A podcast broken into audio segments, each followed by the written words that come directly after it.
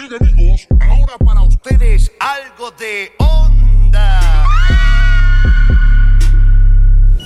Hola y bienvenidos a Plus de nuevo podcast. Yo soy tu host Italo Guzmán. Hoy estoy con Pedro Rondón Navas, psicólogo, eh, magíster en sexología, en orientación sexual y terminando ya, eh, ya terminé, mejor dicho, el doctorado en consejería en sexología. Estoy presentando la tesis que la sustento el próximo mes. Hey, O sea, la edad no, no tiene límite para el estudio. pero no falta nada. sí, no falta nada. Pedro, es un tremendo gusto tenerte acá. Genuinamente es un, es un tema que me parece súper interesante. Y bueno, obviamente estaba investigando en Instagram, viendo qué perfiles hay, ¿no? Y me pareció súper interesante tu perfil. Entonces, no, bueno, cuéntame, Sí. ¿a qué se- bueno, ¿por qué decidiste estudiar sexología? Fue casual, fue casualidad. Yo terminé psicología, la carrera, y me fui a Venezuela Ok. por un año aproximadamente pensando ir a España. Y había estudiado psicología eh, industrial, que es organizacional ahora. Cuando llegué a Venezuela conocí, por medio de unos amigos, al men- a lo máximo de la sexología a nivel mundial, el doctor Fernando Bianco. Wow. Y él escribe libros, da las normas, las pautas. Es, es una persona muy reconocida y me ofreció una beca. Me dijo, puedes estudiar con los médicos, me dice, porque hay una especialidad para médicos, otra para psicólogos. Me dijo, estudia con los médicos, yo te beco, vuelves a Perú y abrimos un centro. Esto te hablo de 1978. Pero yo tenía que mantenerme y era imposible. Entonces le dije, no puedo, no se me ocurrió en ese momento que podía haber trabajado ahí en el centro, Correcto. porque se llama Centro de Investigaciones Psiquiátricas, Psicológicas y Sexológicas de Venezuela. Y es un laboratorio experimental. Él era amigo de Money, un psicólogo eh, norteamericano también, eh, de Master y Johnson, de todos los máximos, ¿no? Y Master y Johnson además eran amigos de Playboy, de Hugh Hefner. Oh, wow. Claro, porque él también estudió psicología. Ajá. Y ellos iban a hacer prácticas en la casa de las conejitas. O sea, todo eso no se sabe, pero eso pasó en la vida real. Eran profesionales trabajando en eso. Y trabajaban la psicología, la sexología experimental. Ok. Porque eran conductas que eran observadas en laboratorio. Habían instructores sexuales, por ejemplo, tienes un hijo de 18 años, muy tímido, no quieres que se inicie con prostitutas, lo llevabas al centro, una terapeuta especializada que era una estudiante universitaria, una profesional formada en sexología por los mismos médicos, sexólogos y los psicólogos, le enseñaba a utilizar preservativos, a cuidarse y tenía su primera relación con él. Y no había ningún tipo de trauma. ¿no? ¿Pero qué es la sexología experimental? La sexología experimental es que la sexología, como es una ciencia, tiene que ser empírica, tiene que ser observable y todas las conductas se pueden observar y demostrar. Es decir, la sexología estudia dos áreas principales, el sexo y la función sexual. ¿Y qué es el sexo? Es la diferencia que existe entre un hombre y una mujer. Correcto. Diferencia a nivel de cromosomas, XX en el caso de la mujer, XY en el hombre. Después tenemos todas la- las gónadas, el aparato reproductivo, el fenotipo, los genitales externos. Todo eso tiene que ver con sexo. Entonces, cuando a ti te dicen, ahí uno puede nacer, tú naces como hombre o mujer. No es que te asignan el sexo cuando naces. Tú y el sexo ya lo tienes formado desde que estás en el... Se unió el espermatozoide y el óvulo hay, digamos, un mismo tubérculo genital. Y a partir de la quinta semana se empieza a diferenciar por influencia de genes, de hormonas, del cerebro, de unos conductos determinados que hay en el cuerpo humano, y vas diferenciándote hacia el desarrollo de, gona- de órganos genitales de hombre o mujer. Correcto. Y cuando naces, naces como tal, ya te formaste, por eso el sexo no se sabe sino hasta después de las, de las seis, siete semanas. Y te, ya pueden decir, naciste hombre o nac- naciste mujer, pero ya estaba formado. No es que te puse, se les ocurrió, te vieron y dijeron que eres hombre. Correcto. Y entonces la gente cree que existen los intersexuales y no existe. O sea, no es un continuo. O naces hombre o naces mujer o naces con una enfermedad. Pero ¿cómo funciona eso exactamente? Eh, a través de la biología pura. No, lo del intersex. Intersexuales, la gente cree que existen hombres que tienen genitales de hombre y mujer, ambiguos. O sea que tú puedes tener pene, por ejemplo, y puedes tener vagina. O vulva. ¿Los dos? Los dos. Eso, fue lo- eso es lo que se creía o lo que cree la gente que dice que la biología es muy abierta y que hay un continuo ¿no? de, de hombre, mujer O sea, intersexual. es decir, como un espectro. Sí, pero es falso. Ok. Porque tú, cuando tienes una enfermedad del sexo, hay muchas. Por ejemplo, el síndrome de Turner, que tienes los hombros alados, el de Klinefelter, que tienes, eh, que puede ser, aparenta ser un hombre, pero no, no siempre te reproduces, las mujeres no tienen la menstruación. Hay otras, por ejemplo, que se llama pseudohermafroditismo, que tiene genitales ambiguos, pero uno más desarrollado que otro, no siempre es fértil. Entonces hay muchísimas alteraciones. Correcto. También en los andrógenos, en las hormonas, en las gónadas. Entonces son, esas alteraciones son enfermedades. Correcto. Pero no es que tú puedas decidir, yo mm, le voy a poner hombre porque es hombre, mujer porque es mujer, y si no me parece raro, lo voy a poner intersexual. No existe la Pero intersexualidad. entonces, ¿cómo es que tú puedes determinar, sabes que no, no hay interse- no existe lo intersexual? Por los eh, exámenes cromosómicos, por todas las pruebas y las evaluaciones que hacen. Es decir, sí o sí te va a decir o es hombre o es mujer. Claro, no hay más. Y- o hay una enfermedad, una alteración.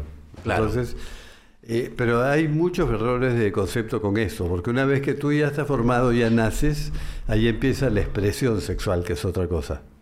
¿Qué es la expresión sexual? Eh, interviene tu factor biológico, lo que tú naciste, hombre o mujer, y todo lo que tiene que ver con el entorno cultural, con la cultura. Ah, ok, ok, ok. ok. todo lo que vas aprendiendo en base a tus experiencias. Y hay muchísimas variantes. O sea, tu expresión sexual puede ser, por ejemplo, shemale, puede ser catoy, puede ser eh, ¿Cómo, cómo, cómo? transexualidad. Son muchas variantes. antes de tran- por ejemplo, tomboy es una expresión sexual. Son chicos o chicas que se visten como chicos. Que era equivalente a los hemos de antes. Se ponen de negro, ropa oscura, pelo corto y se diferencian, ¿no? Eh, Lady Boys son chicas, sobre todo en Asia, son mujeres que no se han operado, no han completado su transición de cambio de sexo, por ejemplo. Entonces tienen pene, pero son mujeres. Y tienen cuerpo de mujer, tienen senos, tienen hormonas, eh, cantan, hablan como mujer. Eh, son muy cotizadas sexualmente en el turismo asiático. Y también están las vírgenes juradas de Albania. Las vírgenes juradas de Albania son mujeres, por ejemplo, que en determinadas regiones se mueren todos los hombres y solamente queda eh, mujeres. Entonces, una de ellas obligatoriamente tiene que asumir el rol de hombre. No es que sea lesbiana, porque eso no tiene nada que ver con ser gay o lesbiana. Entonces, estamos hablando de otras expresiones. Estas mujeres asumen el rol de hombre, no se casan, no tienen hijos, se visten como hombres y protegen a la, a la tribu, digamos. ¿no? Está cada vez más en desuso, pero todavía siguen existiendo. Correcto. Después hay en México, en Centroamérica, este, en los países asiáticos, muchos hombres que no saben si son hombres o son mujeres. Son hombres masculinos en sus conductas, pero su fenotipo, la- su expresión es de mujer. Se pintan, se maquillan, tienen aretes, todo, pero son hombres y no son homosexuales necesariamente. Ahí entra también la transexualidad. O sea, es otra expresión sexual. Mm. Ninguna de ellas son patologías, solamente expresiones. Y dentro de estas expresiones entra todos los famosos géneros que hay ahora. ¿no? Correcto. Y tiene que ver con el sentir. Pero ese sentir siempre tiene una base biológica, porque tú naciste con un sexo. Lo que pasa es que vas interpretando, sintiendo y vas expresando tus conductas como la pansexualidad, por ejemplo, ¿no? Entonces que el género fluido que vas cambiando de uno a otro. Eso no, nunca, nunca llegué a entender y no sé cuán válido puede llegar a ser porque pues no me parece real, no sé, no me parece... Es real para lo que ellos sienten. Lo que pasa, el problema está cuando ellos te quieren obligar a que tú los trates como, ellos se sienten. Correcto, pero eso no tiene, claro, no tiene sentido. Claro. No, no considero que puedas obligar a una persona a estar cambiando cómo se refieren a, a ti cada, no sé, 10 minutos, ¿no? Es que no tiene sentido. No, no tiene sentido. Además es una opinión, una percepción subjetiva, personal. Que se sientan como quieran, ese es el problema de ellos, ¿no? Correcto. Pero que voten a un profesor universitario, como ha pasado con Jordan Peterson, Correcto. por ejemplo, que no quiere usar pronombres exclusivos, inclusivos, perdón, o no quiere llamar a una persona como la persona Claro. cree que es, entonces Yo- claro, yo por ejemplo por ese lado no, no estoy en desacuerdo con que las personas quieran, no sé, identificarse como quieran o pensar lo que quieran, pero no sé cuán partícipe yo tengo que ser eh, de tu propio, de cómo tú te ves o te consideras, ¿no? Claro. Yo no sé cuán partícipe tengo que, que ser. Ese es, yo considero que es algo personal. Ahora sí, a mí yo tengo Claro. pacientes de todo tipo. Eh, tengo pacientes transexuales, adolescentes, pero yo los llamo con el nombre con el que fueron a la consulta, no con el nombre que ellos quieren que los llame. Porque para mí, si este paciente es así, tiene un problema, lo resolvemos, o no uso ningún pronombre, ninguno neutro. ¿Cómo es que no usas pro- Hablo- simplemente o sea, no le nombre? digo él ni, ni ella. Ajá. Pero yo me niego a usar los, pro- los ¿Y cómo ha pronombres sido ese inclusivos. trato con tus pacientes, por ejemplo? ¿Lo han, lo han tomado mal? ¿En algún momento lo han podido tomar a mal? ellos lo saben y yo les digo, tú sabes que yo te voy a tratar como yo te percibo, no como tú te percibes o te sientes. Tú tienes derecho a hacerlo. Yo no te voy a rechazar, o sea, pero ese es tema tuyo, pero no va con mi punto de vista científico.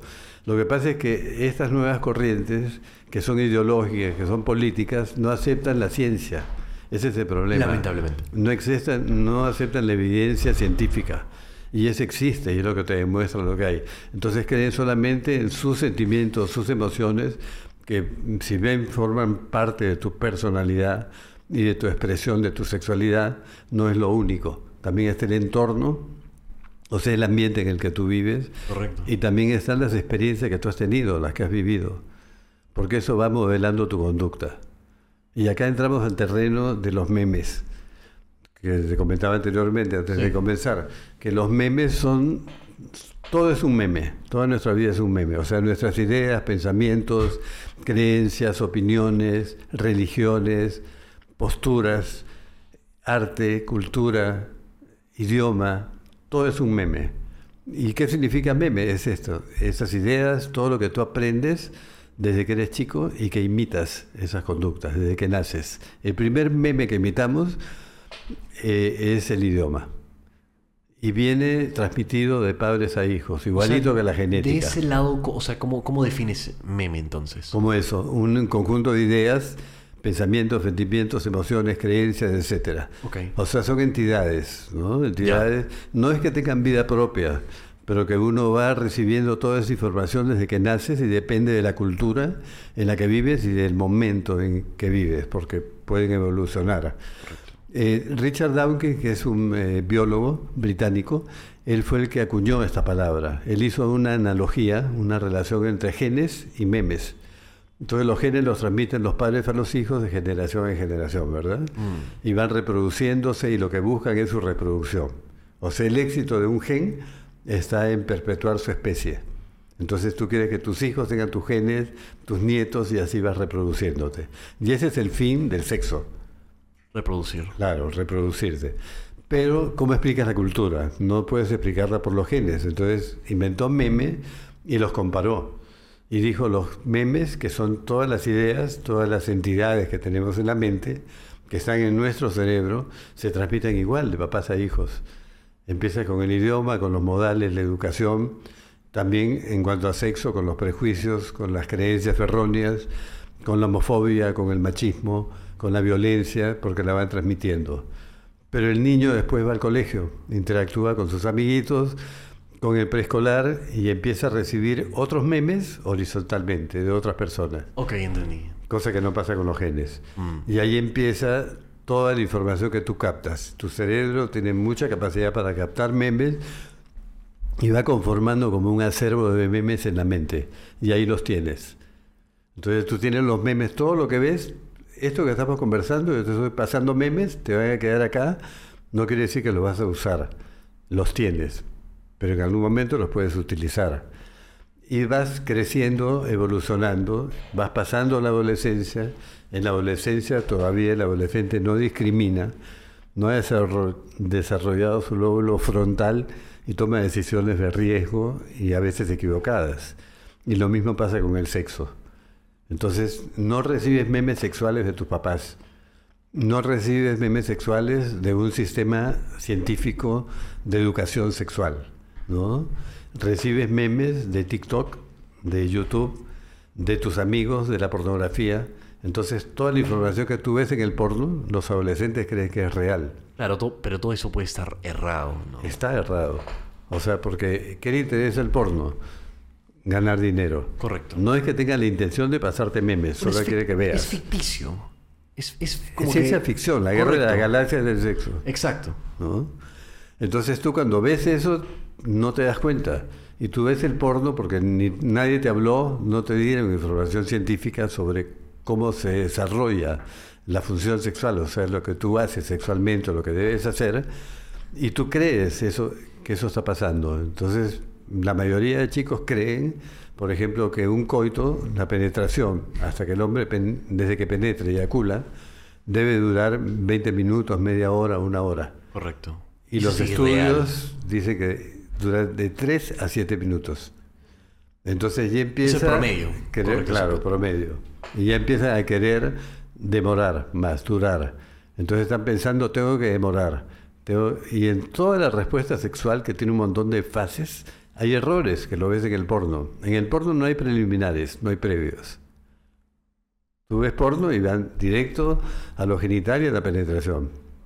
Y sin previos no hay preparación biológica, las hormonas no se activan, la mujer no lubrica, no se expande la vagina, le va a doler la penetración porque no hay una buena estimulación. Entonces, y el hombre piensa, como ven porno, que hay erecciones rápidas, que apenas ve una mujer ya tiene que tener una erección. Claro, pero es como lo que hemos dicho, es simplemente ciencia ficción. O Ciencia sea, ficción. genuinamente no funciona así. Pero nuestras hormonas funcionan de otra manera y las hormonas de espejo te hacen identificar con el personaje. Tú estás viendo porno, inmediatamente se activa, la testosterona aumenta, se activa la dopamina. Esta dopamina activa el circuito de placer. Es como si tomaras droga, tomaras y te sientes eufórico y muy bien. Y si mientras ves porno te masturbas, tienes dos shots de dopamina. Entonces es lo máximo para un adolescente, por eso se masturban también tanto. Claro. Y después van a la acción, a la vida real y no les pasa. Porque la dopamina no se genera al mismo nivel de ver Y de repente por eso, bueno, el- la tremenda adicción que puede llegar a tener, o sea, generar el- la pornografía, ¿no? Yo diría que más que adicción, en sexología hablamos de hiperactividad. O sea, porque la adicción produce síntomas. Por ejemplo, si tú eres tienes adicción al alcohol o a las drogas, tienes fiebre, malestar, sudoración. En el sexo no pasa eso. Ok. O lo que tiene es una hiperactividad sexual. ¿no? Pero después, ¿qué otra cosa pasa? Que el orgasmo en las películas, tú ves que hay prácticamente cohetes, fuegos artificiales, de todo. Contorsión, eso no pasa en la vida real. El orgasmo puede ser muy leve, hay gente que ni siquiera lo identifica. Mm. Después, cuando el hombre tiene un orgasmo y eyacula, son dos eventos diferentes que van paralelos. El hombre primero tiene el orgasmo y después eyacula. Durante el orgasmo se producen contracciones involuntarias en diferentes partes del cuerpo. ¿Dónde es? ¿En Por ejemplo, a nivel de pene, el esfínter, el esfínter anal, que se contrae y se abre en hombres y mujeres, la próstata en el caso del hombre, en la mujer el útero se mueve, se levanta, se llama miotonía, contracciones vol- involuntarias en diferentes músculos del cuerpo. Los testículos se levantan también y también se mueven. Entonces, todos esos cambios son biológicos. También hay cambios afectivos, emocionales, sobre todo placenteros. Pero hay un momento que el hombre, cuando tiene esas sensaciones de contracciones, ya sabe que va a eyacular Correcto. y se llama inminencia eyaculatoria, ya no hay vuelta atrás, ya no puedes parar. Entonces ahí viene la eyaculación, porque todo eso hace que se abran los conductos y el semen salga expulsado. Correcto. Y eso en las películas pornos no pasa. O sea, siempre hay un orgasmo también igualito que el de las mujeres, con una eyaculación feroz. De una vez que pasa eso, la testosterona bajó, la dopamina bajó, se incrementó la prolactina y eso disminuye el deseo sexual. Entonces, para volver ¿Qué es la prolactina? es otra hormona que tenemos hombres y mujeres y que afecta cuando se eleva, disminuye el deseo. Tiene que disminuir para que aumente el deseo sexual. Correcto, pero ¿cuál es su propósito? Ese, o sea, mantener toda la función sexual. Ah, ok, ok. Y también interviene la mujer en el caso de la lactancia. ¿no? Y el hombre, una vez que eyacula, viene un periodo y la mujer tiene su orgasmo, hay un periodo de resolución. Es decir, todo lo que había cambiado por efectos hormonales y de los estímulos sexuales, baja, desaparece. Y hay un periodo que se llama refractario. Para volver a empezar a activar esa vida sexual, cuando tienes 15, 16, 16 años puedes durar 10 minutos, 15 minutos, 3 al hilo.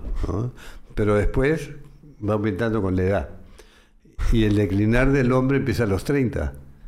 No quiere decir que se acaba su vida sexual, empieza a bajar, a disminuir su vida sexual, pero sigue disfrutando de su orgasmo, eyaculación, todo, erecciones, todo pero igualito. el tiempo entre se vuelve mayor.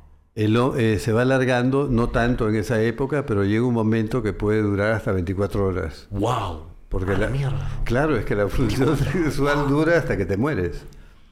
O sea, el hombre no pierde su capacidad de tener actividad sexual ni erecciones. La sexualidad termina con la muerte.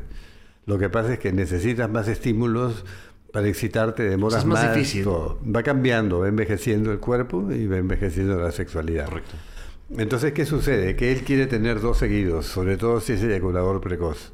Entonces dice, no, yo quiero tener más de uno porque además evalúa su rendimiento por sus elecciones, que es un meme equivocado también, ¿no? Entonces la pareja le dice, uno nada más, yo quiero más, pero biológicamente no puedes. ¿Por qué es que hay esa diferencia entre las mujeres y hombres? O sea, es decir, si no me equivoco, y bueno, una vez más, yo no soy, soy ignorante, no sé nada, este, las mujeres parecen ser multiorgásmicas versus los hombres, mm, bueno, no tanto. El hombre puede, sí, no, el hombre puede ser también multiorgásmico, Ok. pero las mujeres, la respuesta orgásmica de las mujeres son cuatro. Es monorgásmica, cuando Ya. solamente tiene un orgasmo. Y algunas tienen un orgasmo, terminan y ya no quieren ni que las toques. Si pueden, te dan una patada y te sacan de la cama. ¿no? Esa es la monorgásmica.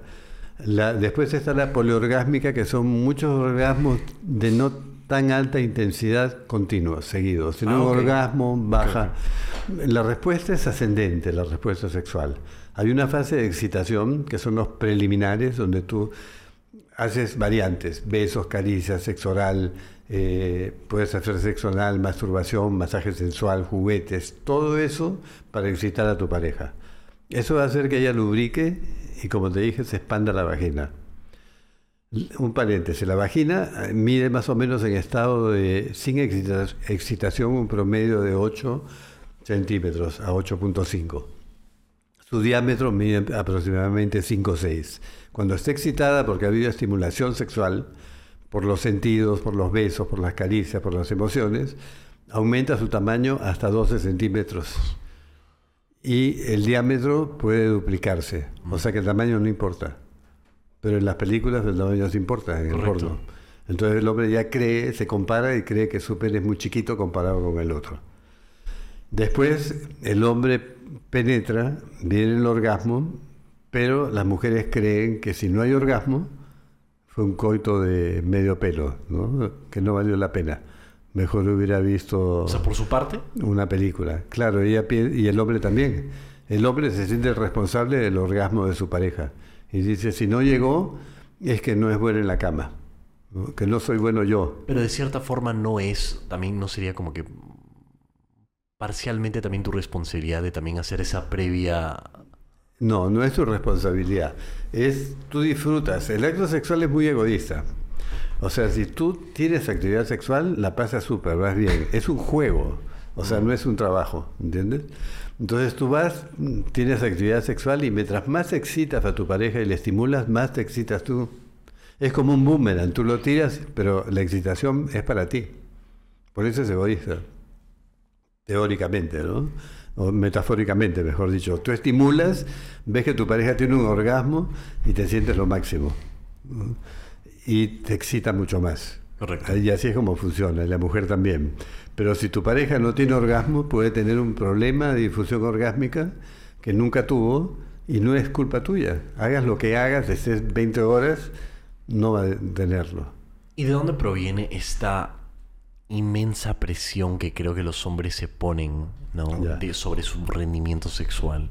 Bueno, eh, cuando tú no recibiste información porque no hablaste con nadie, eh, información científica me refiero, hablas con tus amigos. Y tus amigos nunca le debes creer ni a las amigas ni a los amigos. Ellos te van a decir, yo estuve tirando toda la noche y es mentira. ¿no? o tuve cuatro al hilo, como te digo. Eso es falso. Entonces, no les puedes creer. Vas a la pornografía, tampoco le puedes creer, te están mostrando imágenes irreales. ¿no? Ahora hay un nuevo porno, que después hazme acordar para comentar. Hay un nuevo porno. De, hecho por mujeres. Hay una productora sueca que se llama Erika Lust, que fue una vez a ver una película porno con su pareja, y la película era muy interesante, como todas las pornos. Era una chica voluptuosa, espectacular, con unos senos enormes, un carro enorme, se le revienta una llanta, se estaciona en la carretera y pasa otro tipo todo papeado, musculoso, se baja y le cambia la llanta y le dice, como agradecimiento te hago sexo oral. Mm. Eso no pasa en la vida real, nadie por un favor nadie te hace sexo oral, ¿no? Entonces ella se dio cuenta del absurdo de los argumentos, que no había argumento y empezó a hacer películas con argumentos, con preliminares, explicando la respuesta sexual. Mucho más reales. Más reales y no solo con placer, sino también combinando afecto a veces. Y ha sido un boom, un éxito. Una Tristana y ellas son las más conocidas. Han ganado premios y festivales. ¿Llegarías a decir que, o sea, la por, por, ejemplo, no, no, tomando en cuenta esa, ese ejemplo, pero que la pornografía tradicional es mayormente negativa? No, también tiene fines buenos. Porque en terapia sexual nosotros utilizamos la pornografía para nuestros pacientes, para que aprendan técnicas nuevas. Ah, Por ejemplo, de masturbación, porque toda la terapia sexual es con técnicas. Y tienen que aprender, y la pornografía también te enseña, pero siempre y cuando seas consciente que la mayoría de cosas no pasan en la vida real ni van a pasar. O sea, es ser selectivo con lo que estás. Ser selectivo y ser consciente, ser, sobre todo, tener capacidad crítica de analizar toda la información que tú recibes y buscar evidencias para ver si eso es cierto. Correcto. Y probarla cuando te pasa, cuando te sucede, ¿entiendes? Entonces, eso es lo fundamental. Y cuando tú no buscas la información, la buscas cerrada, entonces el hombre ¿qué hace? Procesa la información. Ya tuviste la imagen en la tele o en el porno. Dice, yo quiero ser así. Voy a ser así, voy a ser un actor porno y quiero que mi pareja sea una actriz porno. Y ninguno lo va a hacer. ¿No? Ellos son seleccionados además por el tamaño de su pene y de sus senos. O sea, nunca vas a ver a un actor porno ganando un Oscar. Son pésimos actores. Entonces los seleccionan, actúan y se acabó eso. Y ellos empiezan a fantasear y a tener expectativas irreales de lo que es la actividad sexual. Cuando van a la cama se dan cuenta que la erección no es así, que puede bajar la dureza de la erección. A veces no es tan dura, no siempre es tan dura, no siempre es tan firme. Depende de si tomaron alcohol, si estaban cansados del estrés. De la, la pareja era nueva, se sienten ansiosos, preocupados porque quieren quedar bien, porque quieren continuar saliendo. Todo eso influye y hace que tú empieces a pensar y no sentir. Ya no estás sintiendo, no estás disfrutando, estás pensando, tengo que hacerla disfrutar, tengo que durar y todos dicen, tengo que acabar después que ya llegue, si no quedó mal. ¿Entiendes? Y la mujer además lo dice, pero el hombre teme que si pierde la erección va a quedar peor todavía. Pero la erección se pierde y se recupera, nunca se pierde para toda la vida, pero no son conscientes. Entonces empiezan con esos problemas y la mujer le reclama y le dice, pero bueno, no te preocupes, le dice, pero en el fondo se lo dice con una cara molesta y ellos piensan, lo va a hablar con sus amigas. No lo va a hablar con sus amigas, porque ella va a decir, si le digo a mis amigas que no tuve erección, van a pensar que no estoy tan buena como para excitarlo. Entonces el juego va por los dos lados.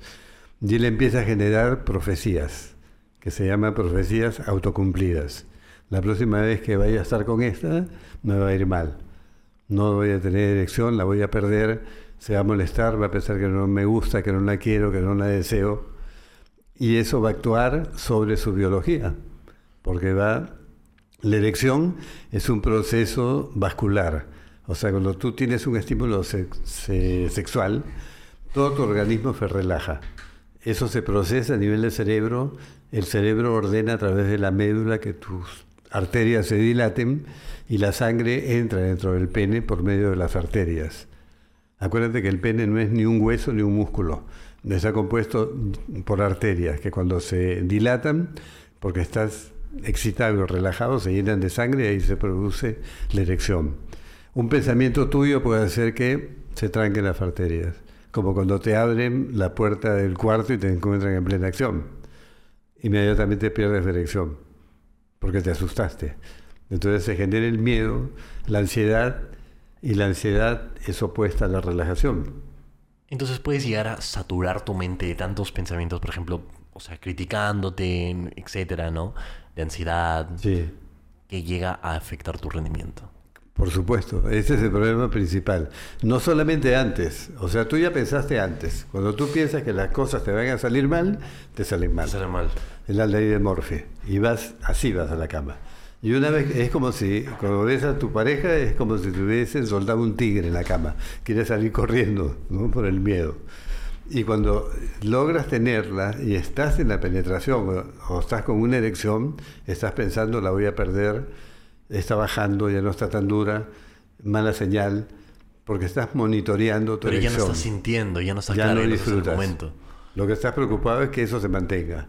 ¿Y qué es lo que haces? Automáticamente aprietas tus muslos para que la erección se mantenga. Y estás bloqueando la entrada de sangre otra vez.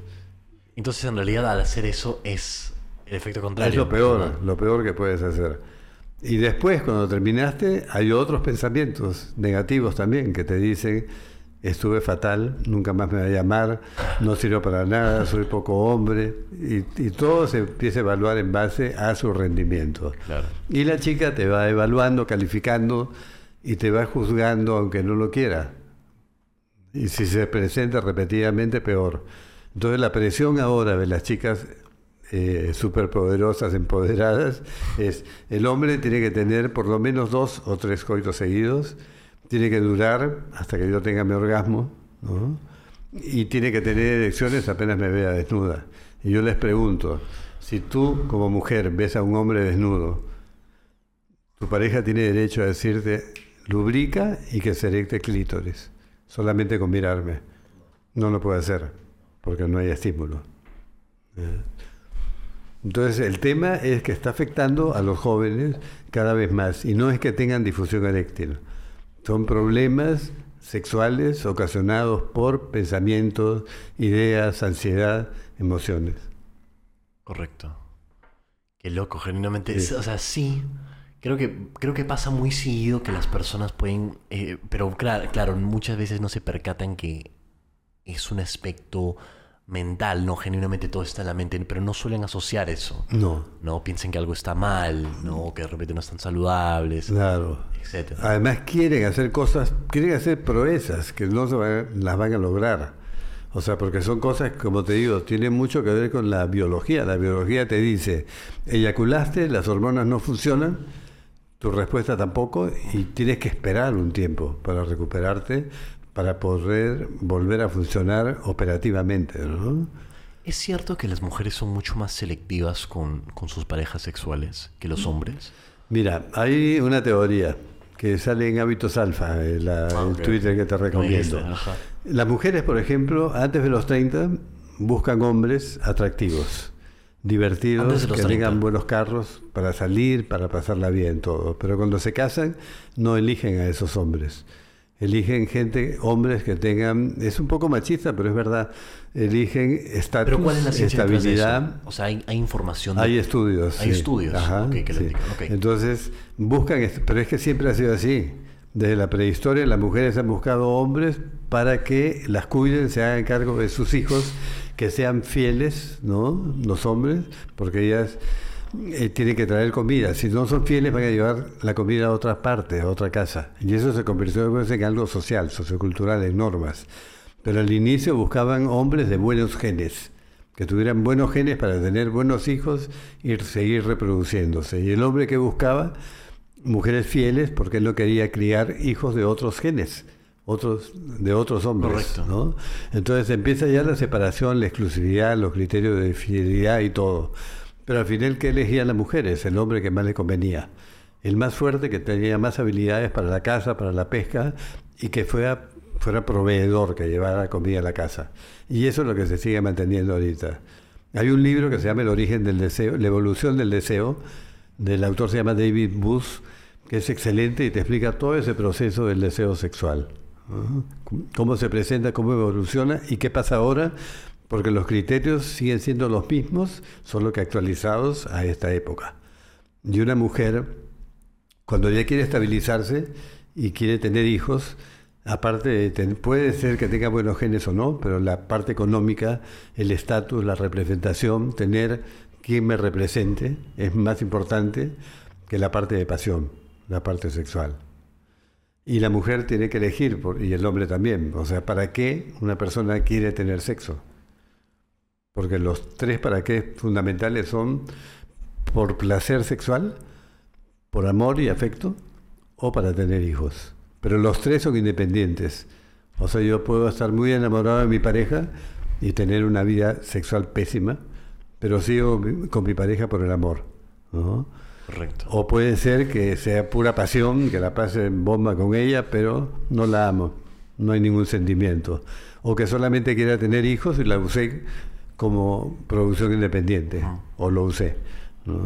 Y las parejas se van combinando en esos parámetros y a veces se mantienen unidas las parejas solamente por la comodidad, por el estatus, la seguridad, la estabilidad económica y ya está. Y llevan una vida horrible, pero siguen juntos, no se separan. Entonces, todo está relacionado con el sexo, como ves. Y con los memes.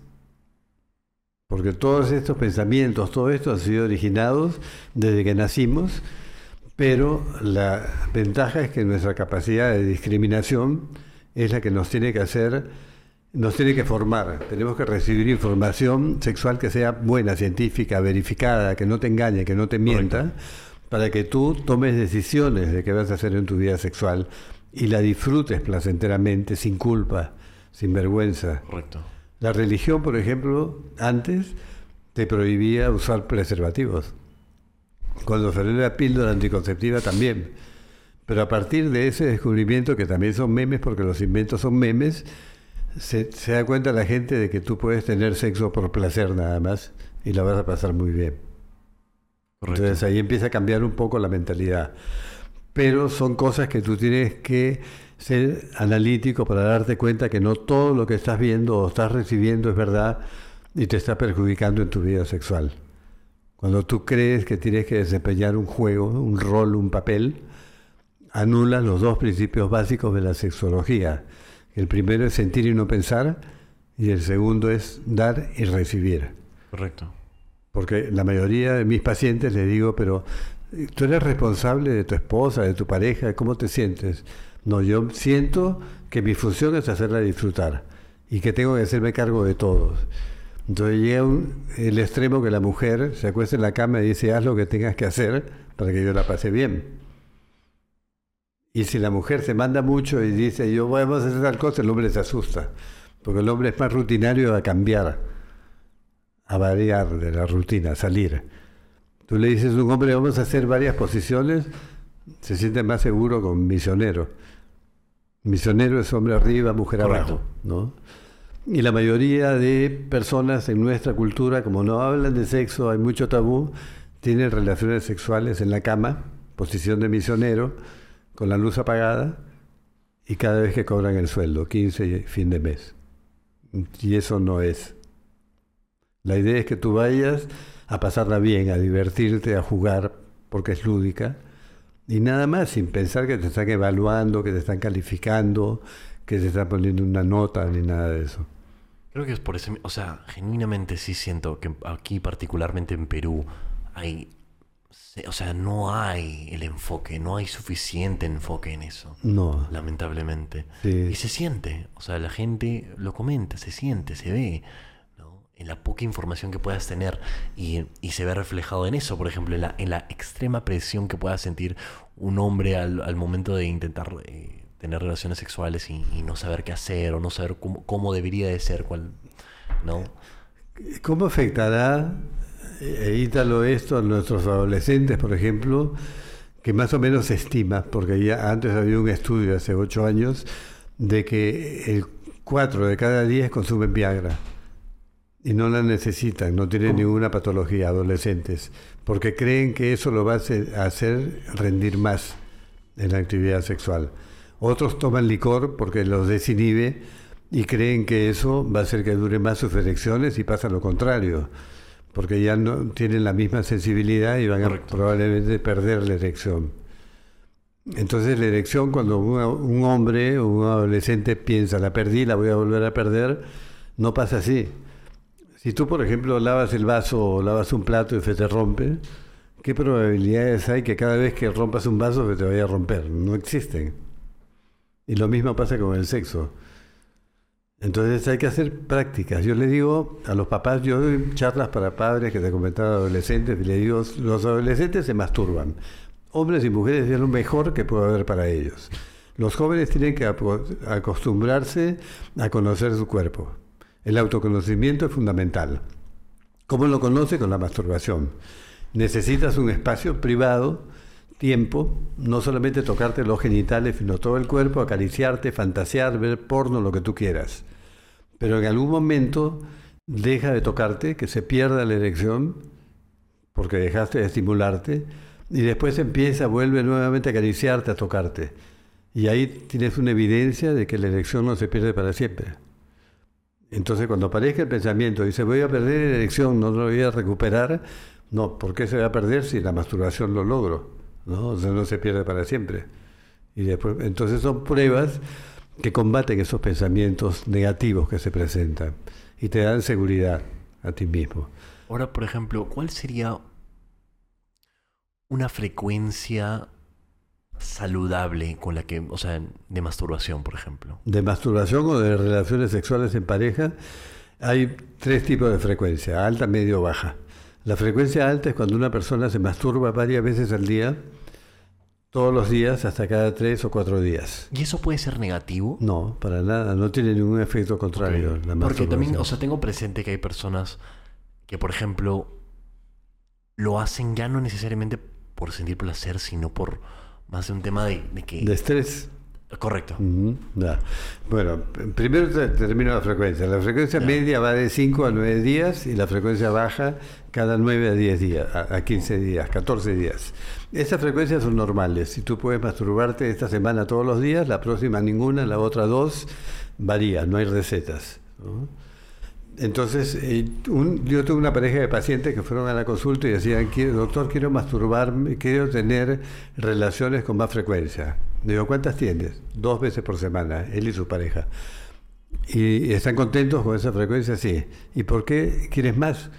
No, porque en internet dice que hay que tener tres veces por semana. Pero si ustedes también, ya, ¿para qué quieres otra cosa, no? Porque no hay recetas únicas. Entonces la frecuencia lo determinas dentro de lo que están...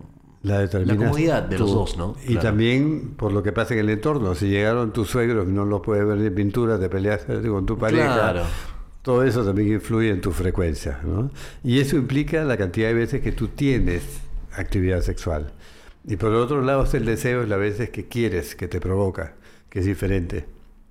Tú puedes querer todos los días, pero la tienes a nivel de frecuencia.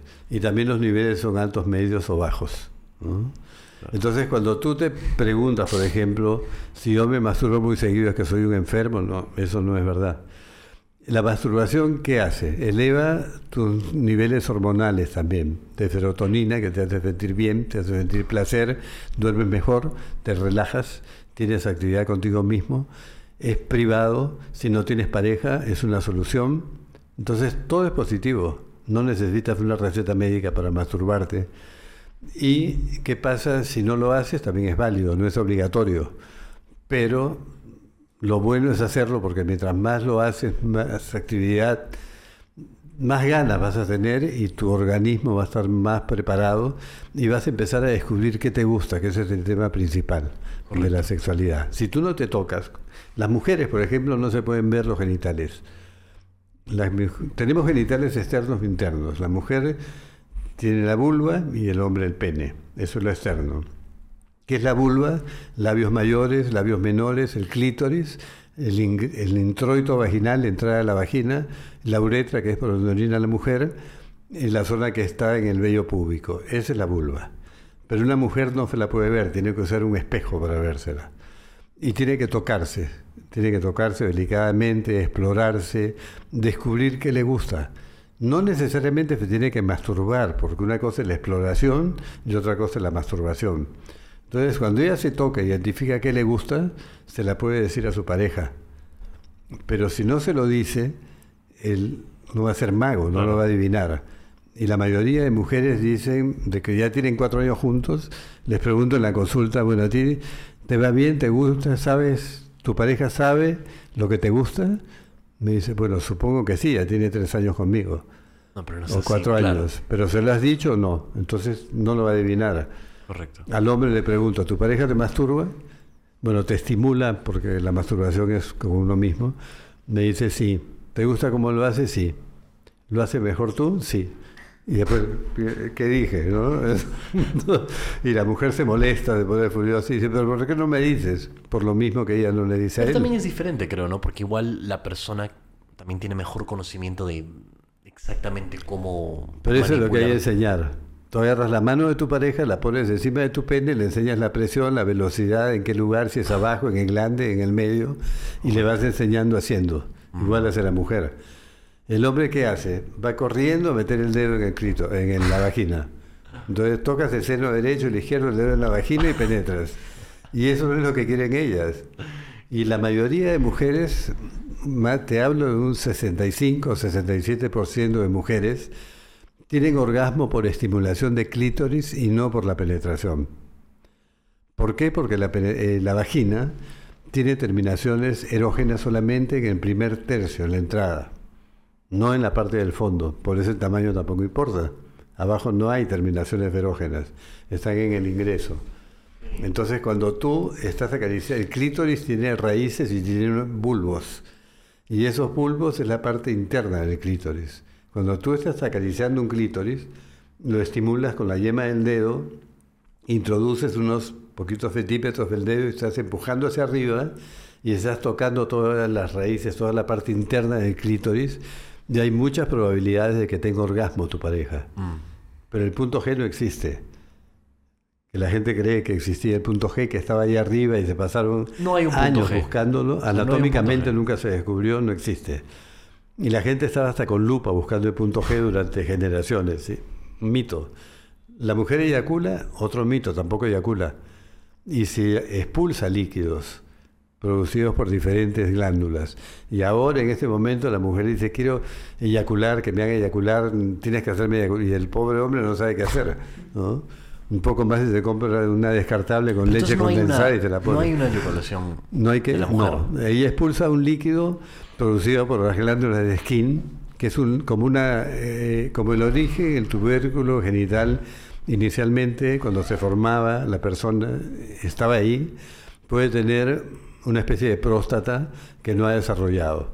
Y hay unas glándulas que expulsan un líquido, que son las glándulas de Skine, las otras son las glándulas de Bartolino, que son las que hacen que se produzca la lubricación en el inicio, y hay otro que se llama incontinencia urinaria coital, que es una mezcla de orina.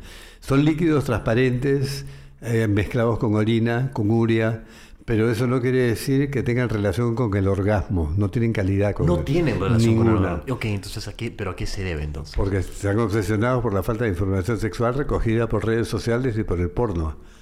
Hay, no sé si has visto alguna vez esas películas porno que se siente una mujer, eyacula como tres metros, pero es orina, no es, no es ya, ok, pero me refiero a, por ejemplo, cuando pasa naturalmente, cuando no es necesariamente eso, o sea, simplemente están teniendo sexo y, por ejemplo, expulsa un Se líquido. expulsa un líquido. Ya, ¿por qué? Por efecto de estas glándulas, pero puede pasar en la fase de excitación o en la fase orgásmica. Pero no tiene relación con la calidad del orgasmo. El orgasmo no va a ser mejor, pero psicológicamente es como un placebo. Ah, ok, ¿Entiendes? claro, claro, claro. Entonces dice, uy, me hiciste ver las estrellas. por ejemplo- las estrellas estaban. ¿Cómo es que una persona, cómo es que un hombre puede hacer que pase eso? No puedes ejemplo? hacerlo. No puedes. Eso depende No de cada forma. mujer, no hay forma. Depende de cada mujer y no todas lo hacen. Y no te, no te magnifica el orgasmo. ¿Entiendes? O sea, por eso te digo, nada es obligatorio. Tú no tienes por qué hacer eso y hay cosas biológicas que tú no puedes intervenir o producir. Es como decirle a tu mujer, hazme que yo tenga dos eyaculaciones. No, lo va a pasar. Ahora el hombre puede tener más de un orgasmo también. O sea, por ejemplo, tú tienes, estás viendo una persona, ¿no? Estás masturbándote viendo porno. Pero el porno ya te cansó esa página y quieres buscar otra y te demoras mientras buscas que excitarte. Pero ya tienes una sensación de como ya llegó un orgasmo chiquito, ¿no? La, la petit mort. Entonces baja un poquito tu intensidad, puedes perder un poquito la erección. Mientras abre la página te sigues masturbando y vas a tener un segundo orgasmo con eyaculación. Mira qué interesante. Entonces ahí viene el tema importante de la masturbación. Cuando tú te masturbas, tienes que parar, como te decía antes, para conocer, ubicar cuál es el momento que vas a eyacular. En ese momento que tú ya lo llegas a conocer con la práctica, cambias la velocidad. El hombre, por ejemplo, cuando está penetrando y quiere eyacular, bombea y va acelerando más rápido cada vez. Lo que tiene que hacer es cambiar o hacer un movimiento circular u oscilante para que baje un poco. Entonces ya no, no va a venir la necesidad de eyacular de inmediata. Hemos dado una, consejos para eyacular. Ahora ya por el lado de... Bueno, me interesa mucho este tema. Quería tocar el tema acerca de las personas transgénero. Ajá. Este... Creo que ahora se ha vuelto mucho más común que, por ejemplo, las personas quieran transicionar a temprana edad, ¿no? Ahora, a mí me gustaría saber cuáles son los efectos negativos o qué puede salir a raíz de el tratamiento hormonal a muy temprana edad. Porque, por ejemplo, no sé si has visto tú, por ejemplo, lo que está pasando en Canadá, Estados Unidos. Claro, en España. Correcto. O sea, y a mí, por ejemplo, me, me, deja así tonto porque digo, pucha, ¿cómo es que vas a dejar que un, un, niño decida, bueno, que tenga una decisión tan grande, tan, temprana edad? O sea, y por ejemplo, y bueno, una vez más, ¿cuáles son los efectos, o sea, ni siquiera sabemos. Vamos a hacer un abrebocas porque yo creo que esto, esto va a dar para un, todo un tema, pues no va a durar una hora o más. Eh, pero más o menos podemos hacer otro podcast después si quieres con, el, con el, tema. Eh, primero, en sexología, la transexualidad la sacaron del manual de enfermedades mentales. No es una enfermedad, no está considerada como una enfermedad, un trastorno mental. En mi opinión sí lo es. Ah, en tu opinión sí es. Claro, y de muchos sexólogos también, porque hay manuales de trastornos psiquiátricos y psicológicos, mm. ¿no? Con MS5, pero hay manuales para los sexólogos que son especiales, el manual de diagnósticos en enfermedades, en alteraciones sexuales. Entonces, ¿por qué? Porque hay un trastorno, o sea, no acepta tu cuerpo y ya tiene un problema cerebral.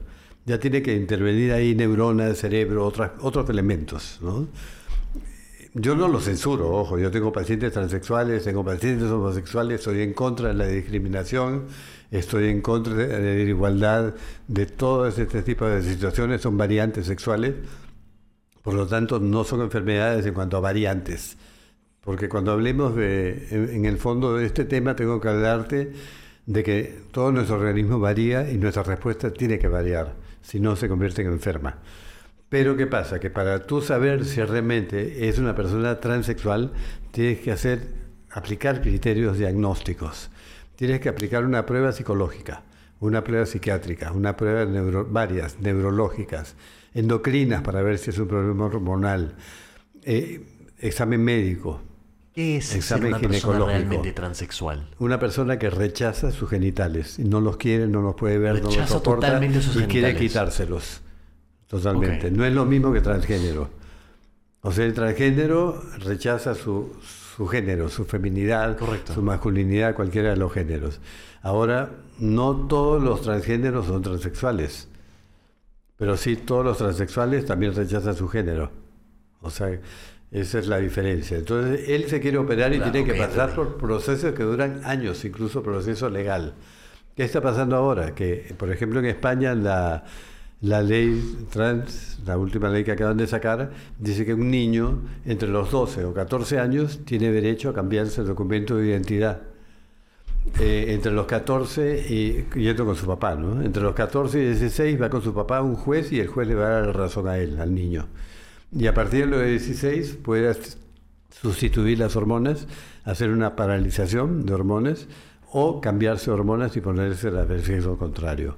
Ya se demostró en los países escandinavos, nórdicos, en Inglaterra, que esto está teniendo consecuencias de enfermedades y es irreversible. ¿Cómo cuáles? Por ejemplo, infertilidad. No vas a poder volver a tener hijos. Y a lo mejor te producir- o sea, arrepientes. un cambio a temprana edad puede producir infertilidad. Claro, ¿Cuáles son las probabilidades de eso? Ah, No hay estudios todavía porque la población empezó recién, o sea, Ok, pero se ha haciendo los que- estudios. pero mucha que- gente que se ser. arrepiente ya no puede volver. Claro. Y además que todo esto parte de una teoría de un, un psicólogo que era australiano, Money, John Money, que en la década de los 60, en la época de Master y Johnson, eh, había un- una pareja de gemelos, hombres, y iban a hacer la circuncisión. Cuando felicieron, a uno le rasparon el pene y se lo volaron. Entonces él se enteró, lo llamaron y dijo, vamos a cambiarle de sexo y lo vamos a vestir como niña. Le cambiaron el nombre, lo convirtieron en niña, lo educaron como niña con su gemelo, nunca fue feliz, jugaba con el hermano, quería hacer cosas, pero el hermano quería hacer todo. Y cuando llegó a la pubertad, las hormonas empezaron a manifestarse y le gustaban las niñas. Los padres le contaron la verdad porque él tenía depresión. Lo llevaron a Money, lo demandaron, demandaron un montón de médicos, eso se volvió de moda y estuvo años, como 10 años funcionando. Porque la teoría de él era que el género no tiene nada que ver con la biología y que el sexo se puede cambiar. Todo lo contrario que hablamos al principio, que no se puede modificar, no se puede cambiar. Y no lo logró, no lo pudo cambiar. Porque tú tienes tus cromosomas, tienes tus genitales, tienes tus gónadas, tienes tu cerebro. Todo eso afecta. Entonces, ese argumento, el movimiento trans, por supuesto, no lo acepta porque eso es ciencia y biología. Correcto. Y ha sido experimental Hay y un demostrado. rechazo. Hay un rechazo de... Claro, y acá hay un tema ya político, porque la, la- es una minoría la población que es trans. ¿Cuánto es? Entonces, eh, ¿Cuál es el mira, ahora justamente veía una estadística que era el 0,004% de personas que las han operado, que han hecho la transición en la infancia, o sea, han progresado, pero cuando llegan a los 18 años ya no quieren. O sea, a los 18 ya tú te das cuenta, ya discriminas, ya creciste, te dicen, no, esto no es lo que yo quería. Bueno, primero de todo, tu, o sea, tu, tu cerebro ni siquiera se desarrolla al 100%. O No. sea, eh, o sea no, no sé cómo podrías pretender que un- una persona a tan temprana edad pueda hacer una decisión tan grande y tan radical, tan fuerte. Claro, es como decía uno de los eh, opositores a esta corriente, tu niño de 7 años te dice yo soy niña y, o yo soy niño, entonces hazme sustitución hormonal, o soy pirata, entonces córtale una pierna, sácale un ojo porque quieres ser pirata. O sea, ¿lo vas a hacer? No. Claro, no porque tiene simplemente es un lógica. cap- capricho de, de- de tu niño nada más. Claro, además en ellos ni siquiera les interesa el tema, no tienen idea de lo que son, pero si tú le estás machacando, si quieres puedes ser niño, si quieres ser niña, si estás llevando eh, drag queens a, a darles conferencias a los niños, eh, estás exhibiendo con los transexuales, los sacas a los movimientos gay, no se metan con los niños. La ministra Irene Montero, la ex, porque ahora va a salir, gracias a Dios que perdió en Podemos, ministra de Género, dijo en la televisión, los niños tienen derecho a vivir y tener relaciones sexuales con quien les plazca. ¿Qué? Y lo repitió dos veces. Y le dijeron, pide disculpas, lo volvió a repetir. ¿Dijo qué exactamente? ¿Dijo qué exactamente? Que los niños tienen derecho, eh, disfrutan de su sexualidad y tienen derecho a tener relaciones sexuales con quien les plazca, independientemente de la edad. Esa mujer es para fusilarla. Porque es odia a los niños. O sea, un niño no le puedes hablar de cosas que no le interesan. Y hay dos libros que te recomiendo. Si, si pudieras mm, revisarlos antes que conversemos, sería buenísimo en el próximo programa. Un daño irreversible. Es cuando tú ya operaste, le hiciste mastectomía a una niña de 12 años, por ejemplo, eh, hiciste un plan de sustitución hormonal y ya no hay vuelta atrás. Ya no va a recuperarse de lo que era. Y cuando te operan, cuando eres, eh, estás en la adolescencia, te convierte, con el pene te construyen los labios, el escroto, los labios mayores, te hacen una cirugía, te crean una vagina o te ponen una prótesis para un pene. Y el otro se llama Nadie nace en un cuerpo equivocado. Es verdad, nadie nace en un cuerpo equivocado. Naces con tu cuerpo, lo que pasa es que crees que estás en el cuerpo equivocado. Correcto. ¿ok? Pero entonces es un... Entonces tú consideras que sí es como una enfermedad.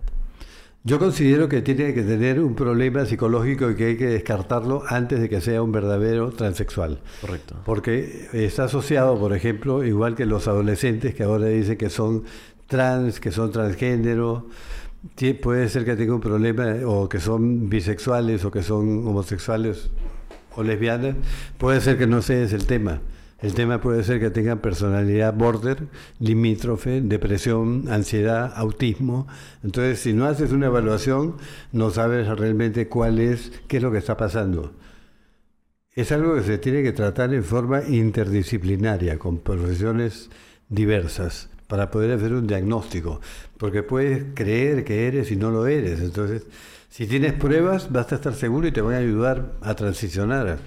¿Y por qué es que ha habido esta, ahorita particularmente lo más reciente, una explosión global de, de personas, o sea, dudando acerca de su identidad sexual? Ah. Porque ha habido una explosión. O sea, ahora, o sea, reconozco que, claro, podría haber algo que, podría haber sido algo que ha pasado en el pasado, claro, ¿no? Pero ahora particularmente ha habido una explosión. Bueno. ha, ha incrementado un montón. Porque está- están metidos en esto muchos organismos internacionales. Empezamos con la OMS, la Organización Mundial de la Salud, donde, según todo lo que se, se está descubriendo, es que muy pocos médicos que están en la directiva no son médicos y están en la Organización Mundial de la Salud. La ONU, eh, la conferencia del Cairo que hubo en Pekín, que se discutieron todos estos temas, dirigida por muchos sexólogos homosexuales o trans.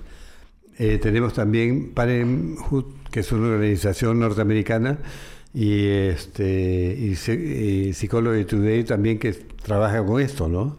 Entonces ellos están fomentando toda esta ideología, más los lobbies LGTBI, tienen muchísimo dinero, la industria del cine, la industria de, la, de Internet, la televisión, las series de Netflix, la serie, no sé si viste Élite, que No, no Élite- visto. Bueno, No consumo. Élite es una orgía a todo este tema. Ya, ya es un bacanal. Y como además te meten ideas ferróneas, que la homosexualidad no es una enfermedad, pero tampoco se contagian. Ni, ni es una moda que puedas copiar.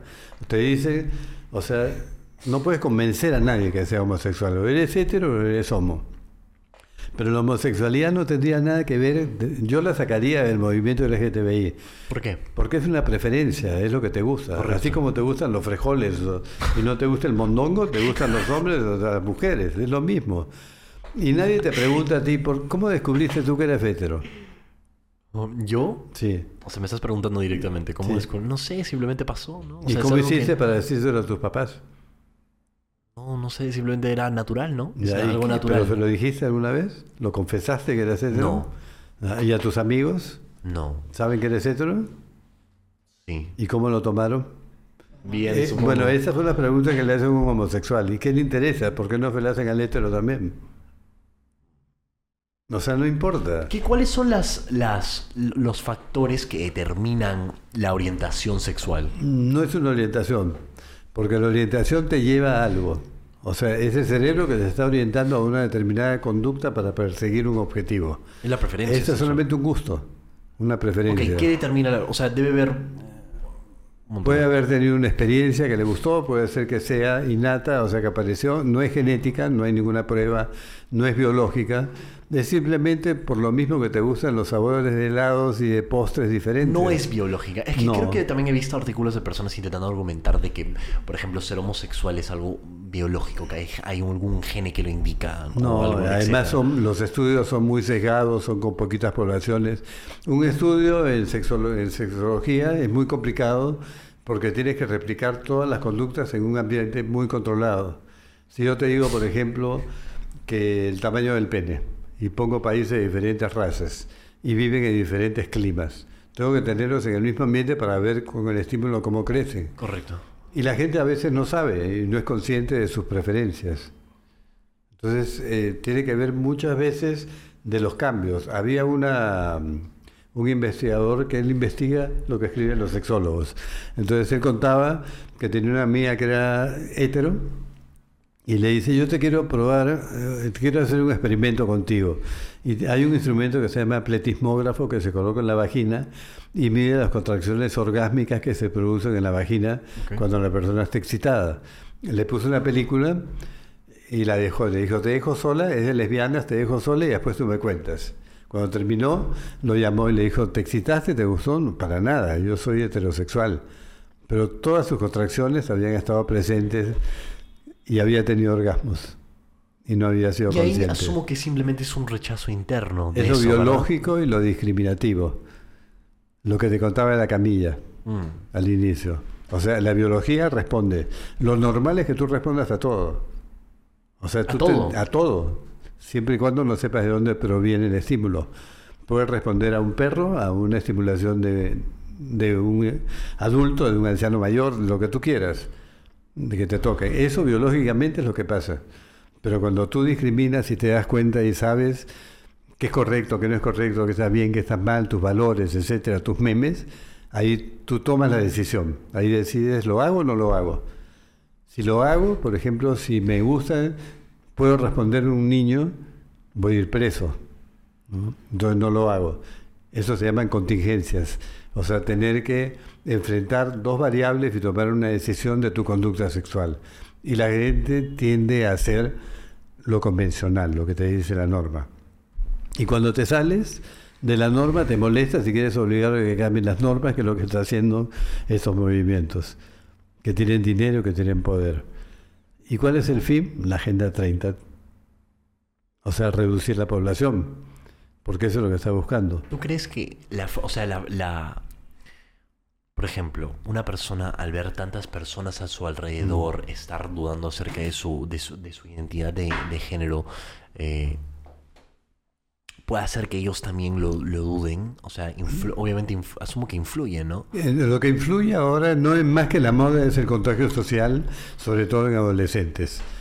En la mayoría de estudios se dice, por ejemplo, que cuando hay una niña en un salón que tiene 12, 13 años, se declara le- bisexual es más fácil que decir homosexual. Te van preparando para lo que viene después. Entonces, eh, dicen eso. Generalmente hay otros salones donde hay otras niñas que son también bisexuales o son lesbianas. Y los adolescentes maduran en diferentes momentos y ninguno quiere ser diferente. Andan en grupo y quieren hacer lo que hace el grupo, ¿no? Porque es un poco esto que está pasando el mob de las redes, que no te quieres perder nada en esta vida, ahora no te quieres perder nada diferente en el sexo. Entonces puede llegar a ser un factor. Es un factor, pero que hay que combatirlo. Lo estamos combatiendo Correcto. con educa- educación sexual. Pero Minedu está haciendo lo contrario. Está favoreciéndolo con sus libros, manuales. Todas las cagadas, puedo decir, que ha hecho Minedu han sido impresionantes. O sea, ¿cómo puede ser que un manual te saque al público y lo reparte en colegios enseñando a tener sexo oral, sexo anal, masturbación a niños, como parte de un programa de educación sexual? que no es lo que quieren saber los niños. Lo que quieres, tienes que hacer la educación sexual, por eso la palabra educación sexual integral, cuando la usan o cuando quieren hablar de género, a mí me incomoda mucho porque digo, tienen que hablar de salud, tienen que hablar de infecciones, de embarazos, de vida saludable, de placer. O sea, enseñarle lo bonito de la sexología, no el terrorismo. Y no ¿Por qué lo venir a meterse clasificas como terrorismo? Terrorismo sexual es cuando solamente te enseñan, te hablan de sexo como te hablan en tu casa. No, no te contagies de nada, no busques VIH, no, te, no salgas embarazado. Ese es el terrorismo. Entonces tú asocias sexo que miedo, algo malo me va a pasar. Claro, asustas. Claro. En lugar, y nunca hablas de placer y de lo bonito que es, y lo importante de cuidarte tú, cuidar a tu pareja, de no discriminar, de tratar bien a todos, de aceptar las diferencias, que eso es lo que vale más. Entonces yo creo que los programas tienen que ser modificados, pero de raíz. Y además, te digo más, yo soy el único sexólogo en el Perú que tiene maestría en sexología y doctorado, el único. El único. Y estoy en el colegio como presidente de la especialidad de sexología. Mis compañeros tienen cursos de especialidad, son segunda especialidades, pero no a ese nivel, o tienen estudios de géneros, porque en el Perú no se enseña. No hay ninguna universidad que te diga voy a hacer una maestría en sexología porque no les da la gana, porque también dependen de, su- de los del Ministerio de Educación, supongo. Correcto. Entonces nadie que quiere quedar mal. Y el único que habla de estas cosas, además, soy yo.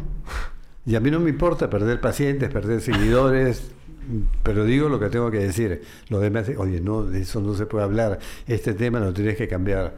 Yo invité hace poquito a un español, psicólogo, que es lo máximo de la psicología en sexología, hablar de los bloqueadores de la pubertad.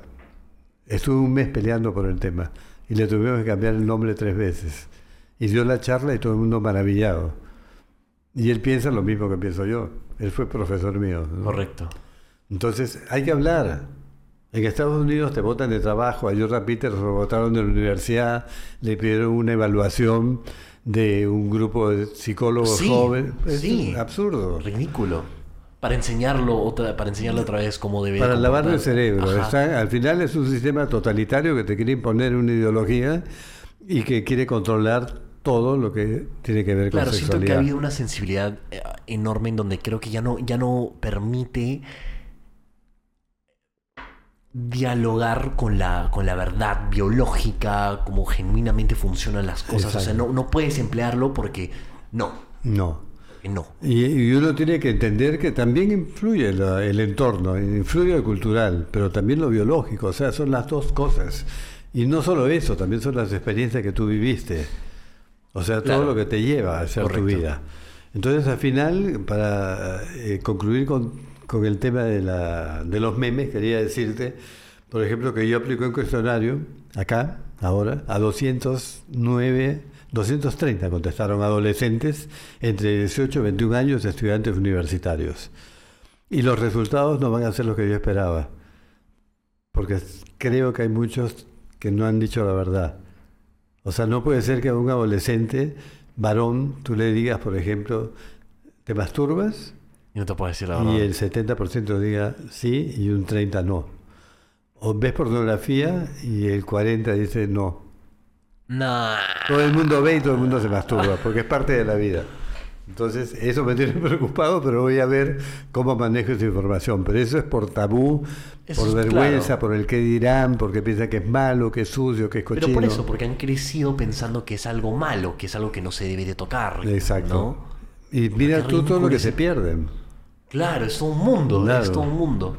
Por disfrutar también creo, ¿no? Exacto. Pero no, pero no saben eso. Y variar. Eh, Cuando hablemos de, de este tema más adelante de la pubertad, me gustaría hablar contigo de la variabilidad de la respuesta sexual. Porque la gente teme a variar, el hombre más.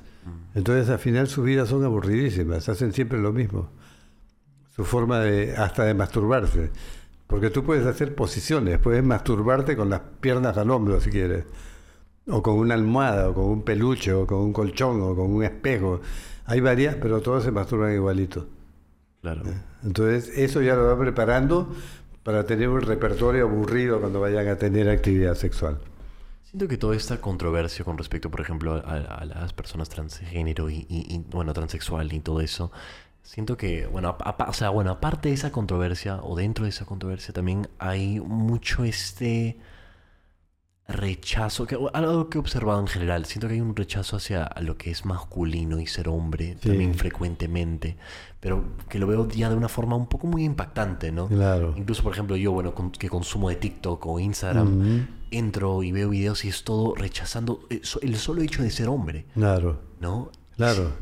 ¿A qué se, de- a qué se debe eso? Yo acabo de publicar un carrusel en- sobre ese tema. Mm, que se debe a todo este movimiento, a toda esta, esta cultura Parte y al ¿no? victimismo de esos movimientos trans, que tienen mucho dinero, son una minoría, pero se siguen tratando como víctimas, cómo se suicidan. Ese porcentaje venía también con el suicidio, 0,004 de transexuales se, suicida- se suicidan cuando ya se operaron, pero por los otros problemas psicológicos, no por eso, por los cambios que se produjeron. Y el hombre es lo peor, las mujeres son seres de luz y el hombre es un desgraciado, violador, maltratador. Y eso está también publicitado por todos los medios. Mira Netflix, la cartelera. Yo cuando pongo en mi televisor sale mi nombre, el de mi hijo, niños con la bandera gay. Todo lo que es kids tiene la bandera gay en Netflix. Y todas las series nuevas son protagi- protagoni- protagonizadas por mujeres, la mayoría. Ya películas de acción no ves, son mujeres las protagonistas. O sea, esto es un cambio, es como una contracultura que está atacando, pero sin, sin una finalidad, porque sin el hombre no pueden vivir. Entonces, ¿qué persiguen? ¿El fin de la reproducción? O sea, ¿qué es lo que se está buscando?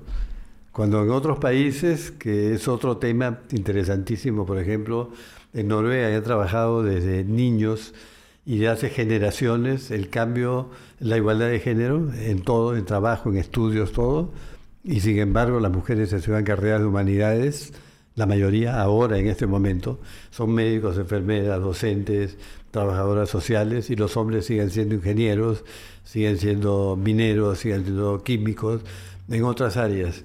Y tú pones a un niño hacer un experimento con niños recién nacidos que ya gateaban, pero que estaban enfermos, nunca habían tenido contacto con otros niños nos pusieron en un cuarto con juguetes y los niños se fueron a los carritos y motos y las niñas a las muñecas. ¿Es, ¿Es, cierto que las mujeres de por sí, o sea, bueno, asumo que psicológicamente están más orientadas hacia, las, hacia todo lo que es personas y los hombres más hacia lo que es cosas? Es cierto. Es cierto, pero ya son otros estilos, ¿no? Siento que, por ejemplo, cuando uno eh, quiere tocar ese tema, también hay un inmediato rechazo con respecto a eso. Lo que pasa es que es la postura, o sea, tú no puedes decir nada que no sea socialmente correcto. O sea, cuando eh, en el grupo de especialidad lo primero que yo les dije, eh, vamos a hacer cursos, tenemos una planificación de cursos, no vamos a hablar de género, no vamos a usar pronombres inclusivos, muchos los usan, yo me niego. Yo sigo con los pronombres, porque eso no te define, ni te arregla, ni te soluciona. Eso, de forma resumida, ¿tú cómo justificas no usar los pronombres? Porque los hombres son hombres, las mujeres son mujeres. Hay un diccionario de la Real Academia por el cual nos basamos todos y no tiene sentido. Porque si no, si voy a cambiar el pronombre, entonces cambio todo. Y además hay un montón de, situaciones que son femeninas o, artículos que son femeninos y nadie dice. Entonces ahora voy a decir, en vez de decir la cama, voy a decir el camo. Porque es muy femenino decir la cama. Eso ya me parece ridículo. Siento que hay problemas mucho más importantes por afrontar. Por supuesto. Por ejemplo, que estar eh, fijándonos en eso. O sea, que, todo es masculino. O los niños, las niñas, los niños, por Ajá, Eso, por ejemplo, no, a mí también me parece un poco ridículo. O sea, siento que hay genuinamente cosas más importantes. Pero bueno, una vez más centrándome en ese tema, o sea, siento que no sé, simplemente a, mí incluso me hace sentir mal porque yo pienso en, los jóvenes que deben de crecer pensando que su sola existencia, o sea, solo el hecho de ser hombre es algo negativo y que deben de estar arrepentidos de serlo, cosa cual me parece total, totalmente ridículo. Claro, por eso les digo a los padres de chiquitos de los 3, 4 años, vayan a tu hijo dile que tiene que estar orgulloso de su cuerpo, que este es el pene, estos son los testículos, qué lindo es, que siéntete orgulloso de ellos, o sea, reafirmar su identidad. Porque si tú no hablas en la casa, otros van a hablar por ti y lo van a hablar en el colegio. Y los colegios, ningún maestro es sexólogo, ningún maestro tiene formación y va a repetir las consignas que le van a dictar los organismos educativos o internacionales. Y siento que, por ejemplo, bueno, muchas de estas cosas, como por ejemplo el, machismo y, todo eso, o sea, lo asocian ya, bueno, lo, lo encapsulan dentro de, de esto de lo que es ser masculino, masculinidad, y bueno, le dicen, bueno, usan el término masculinidad tóxica, ¿no? Claro, pero la masculinidad no es tóxica, ni los hombres somos malos, ¿no? No todos los... Por favor, estas personas no tienen hermanos, papás, hijos. ¿Qué es la masculinidad? La masculinidad es un criterio social donde dice, por ejemplo, la Real Academia te dice que son conductas propias del hombre, que son expresiones, que son estereotipos asignados estereotipos. para el hombre, claro. Entonces te dice que el hombre se tiene que comportar de determinada manera, usar determinados juguetes, de determinados colores. Yo eso tampoco estoy de acuerdo. O sea, yo pienso que los colores no tienen sexo, puedes usar lo que te dé la gana. Y además ha pasado. ¿Cuántos hombres no usaban hace 30, 40 años camisas rosadas y no pasaba nada? Entonces siempre ha pasado lo mismo. Hombres que jugaban con muñecas, pero lo que pasa es que ahora se usa con fines políticos. ¿No? Me parece un, bueno, no sé, es un poco ridículo, pero creo que hace difícil que los jóvenes puedan crecer de forma... Todo eso tiene que ir cambiando, y va a cambiar. Y hay gente que en España, no sé si conoces a un tío blanco hétero, UTBH en España, te recomiendo que lo veas, es muy bueno, Roma Gallardo. Son, ellos son, eh, sí, ellos están en sus, tienen sus canales y hablan a veces, llevan invitados muy buenos de estos temas, entonces vale la pena, sobre todo un tío blanco hétero. Finalmente que Y ya, bueno, para concluir, Sí. ¿qué consejos crees que les podrías dar a- los jóvenes o bueno, a los hombres que están creciendo Sí. entre todo esta, este discurso de que los hombres son malos o que todo lo masculino es malo? El consejo es que me sigan en Instagram, porque yo soy el único que habla de estos temas. Yo, te- yo tengo live los jueves a las 9 de la noche y los domingos a las 11 de la mañana y sugiero, me sugieren temas y yo los toco. Y hablo de todo un poco, de todos temas relacionados con sexualidad, con sexología. Entonces, eh, estos temas los he tocado y tengo carruseles también donde hablo de eso. Y, muy, con muy clara la diferencia de cromosomas, de los genes, de, de las conductas. Pero la información tiene la oportunidad de buscarla gratis ahí. ¿Entiendes? Porque nadie te la va a dar, no la vas a conseguir. Entonces, y mi idea es esa. Yo, en esto yo no busco lucro. Busco difundir porque considero que esa es parte de mi carrera, de mi formación y es lo que hago.